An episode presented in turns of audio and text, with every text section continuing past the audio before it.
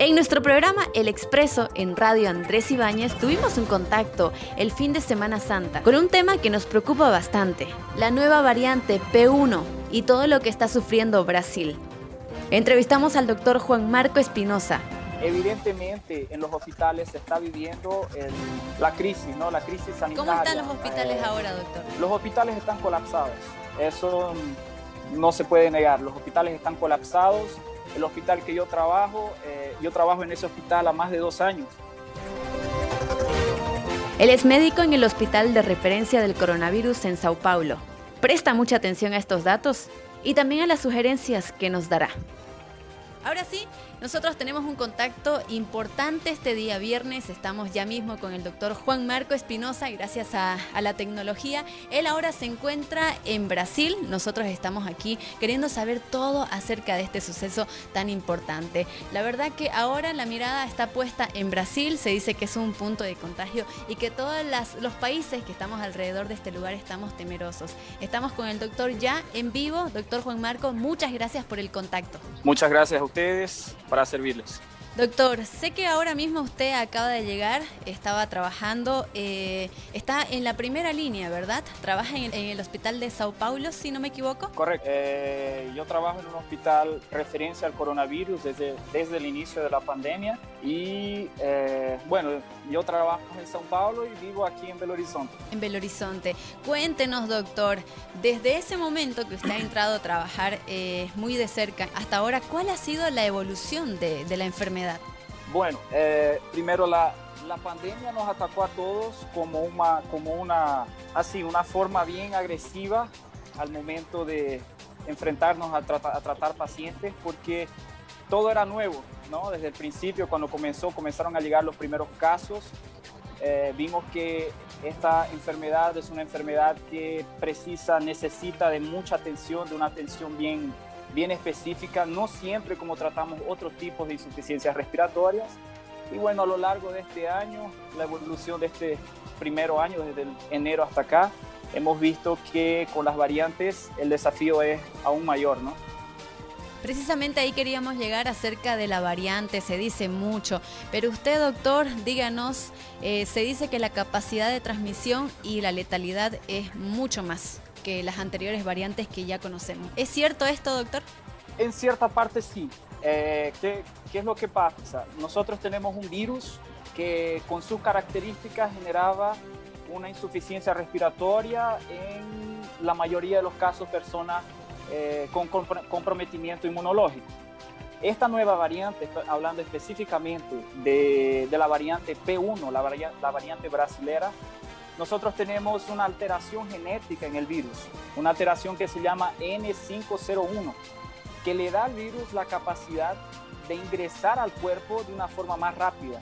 Es decir, se adhiere más rápidamente a la célula y mayor eh, la rapidez con la que entra dentro de la célula es mayor. Y al momento de entrar en la célula, este virus aumenta la rapidez de su reproducción, haciendo que eh, la carga viral sea mucho mayor. Cuando nosotros tenemos una carga viral en una célula, la posibilidad de esa célula, infectar otras células alrededor, vamos a, suponer que está, en el, que, está en el pulmón, otras células del pulmón se van a infectar con mayor rapidez y va a hacer que la patología sea un poco más agresiva. Por otro lado, tenemos la capacidad, siendo, perdón, siendo eh, la carga viral mayor, tenemos la capacidad del virus de infectar con más agresividad a otras personas. Entonces, por un lado, tenemos una patología que produce, eh, de cierta forma, es más agresiva y por otro lado, contagia con más rapidez.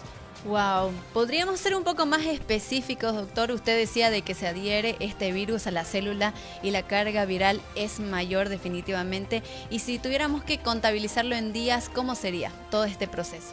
No, la rapidez es mayor. Entonces, por ejemplo, el tiempo de, infección y manifestar síntomas eh, con, el, con, el antiguo, la, con la antigua cepa, la cepa normal, era más o menos de cinco días. Con esta cepa se, se, sabe que es más rápido. No puedo darte un dato exacto, dos, tres días, pero es más rápido. Yo diría entre tres a entre dos a tres días. Wow, es, son pocos, pocos días realmente. Hablamos de números exagerados de muertos, las cantidades que resaltan, por supuesto, las noticias. Eh, la última que usted ha escuchado, la cantidad de personas fallecidas por el P1, ¿cuánto es? el dato exacto, no sé si me, si me acuerdo bien, creo que son 3.200 que tuvo el top, el top, el, lo máximo, de, muertes, ¿no? Que si no me equivoco fue la, la, em, la segunda, el, el, lunes pasado, fue la, lo máximo de muertes que hubieron. Evidentemente en los hospitales se está viviendo el, la crisis, ¿no? La crisis sanitaria. ¿Cómo están los hospitales eh, ahora, doctor? Los hospitales están colapsados. Eso no se puede negar. Los hospitales están colapsados. El hospital que yo trabajo, eh, yo trabajo en ese hospital a más de dos años y ese hospital paró de atender otro tipo de enfermedades, hacer cirugías y se convirtió prácticamente en un hospital totalmente COVID. Tenemos enfermería, cuatro UTIs, tenemos salas de emergencia solamente destinadas a COVID y eso es el reflejo ¿no? del impacto de esta nueva, de esta nueva ola. Bueno, doctor, por acá envían también sus preguntas acerca de esta nueva cepa que está preocupando bastante. ¿Cuáles serían los síntomas? ¿Tiene algún síntoma diferente a lo que ya conocemos? En cuestión de síntomas, yo no veo mucha, mucha diferencia. Lo que yo veo es, eh, y lo que muchos médicos que están en la línea de frente, y no solamente hablando de la variante brasilera, hablando de la variante inglesa, la variante sudafricana también, eh, lo que nosotros vemos más es la capacidad del virus de infectar y causar síntomas de gravedad en personas más jóvenes. Eh, al principio en la pandemia, por ejemplo, nosotros veíamos evidentemente la, la, edad que, sufría más eran encima de 60 años. Hoy estamos viendo personas con menos de 60 años, estoy hablando de personas bien jóvenes, 30, 35, eh, que están sufriendo los síntomas de gravedad, personas que están entrando en la UTI y están necesitando de, oxígeno suplementar, inclusive intubaciones y todo eso. Entonces lo que más nos llama la atención no es tanto así el tema de eh, síntomas, sino la capacidad, la, la, virulencia, la capacidad del virus para, para eh, infectar personas más jóvenes. Usted decía, doctor, que los hospitales están colapsando, tal sin embargo, es importante decirle a la población también, eh, si es que en el caso de que no llegáramos a los hospitales, ¿cómo tratarlo en casa? El virus es el sistema inmunológico que tenemos, eh, asumiendo que estamos con un organismo saludable, es totalmente capaz de combatir una infección, incluyendo el coronavirus. Más del 80% de las infecciones por coronavirus se resuelven sin medicamentos, es decir, el propio cuerpo la elimina. Eh, en cuestión de medicamentos yo no veo una prioridad. La prioridad sería tener un sistema inmunológico eh, adecuado y saludable. Entrar en, en medicamentos sin entrar en el tema político es difícil pero yo siempre recomiendo que quien mande o quien eh, prescriba el medicamento sea un médico después de una, de una evaluación médica. Mucha gente toma medicamentos, se automedica, toma antibióticos cuando no es necesario. Y ese hecho produce algo contraproducente, ¿no? Y específicamente eso es lo que se quiere evitar. Existe una parte de la población, ese 20%, que son personas que están con comprometimiento del sistema inmunológico, personas que tienen comorbilidades, insuficiencia cardíaca, hipertensión, diabetes, eh, obesidad. Son esas las personas que al manifestar síntomas en medio de una pandemia, pandemia necesitan ir a un médico para que el médico avalíe la necesidad de entrar con medicamentos. Muchas gracias, doctor. Háganos una actualización de qué medidas el gobierno están tomando para prevenir más casos. Para prevención de casos, eh, bueno, infelizmente estamos en medio de una pandemia que agarró a todos de, sorpresa. Eh, ningún sistema de salud está totalmente capacitado para una catástrofe como la que está aconteciendo. Aquí en Brasil el sistema de salud está de cierta forma colapsando. Hemos tenido reducción en la, cantidad de medicamentos, hemos tenido dificultades para tratar pacientes intubados, para, tratar pacientes críticos por causa de esa falta de medicación. Y eso es una manifestación de que eh, eh, el sistema de salud está colapsando porque es una, es, una, es una agresión bien fuerte a cualquier sistema de salud. Lo que se está haciendo aquí eh, en Brasil es aumentar la capacidad, perdón, aumentar la, el número o comprar más vacunas. Inclusive el Instituto Butantan de, de São Paulo está ya generando vacunas eh, creadas aquí en Brasil. Fuera las vacunas de Oxford que, se están reproduciendo aquí en Brasil ya se están produciendo. Hay empresas que están, que, si no me equivoco, son como 14 empresas que están ya en, fases, en, los últimos, en las últimas fases de test para hacer la vacunación en masa se han comprado más vacunas de India, se, están, eh, se está invirtiendo en las empresas que están eh, haciendo esas vacunas, pero eh, la previsión es más o menos 3, 4, 6 meses que eso acontecería, una vacunación realmente en masa. Ojalá se consiga. ¿Y la fabricación de las vacunas brasileras también tendría un margen de 3 a 4 meses? ¿De producción? Sí.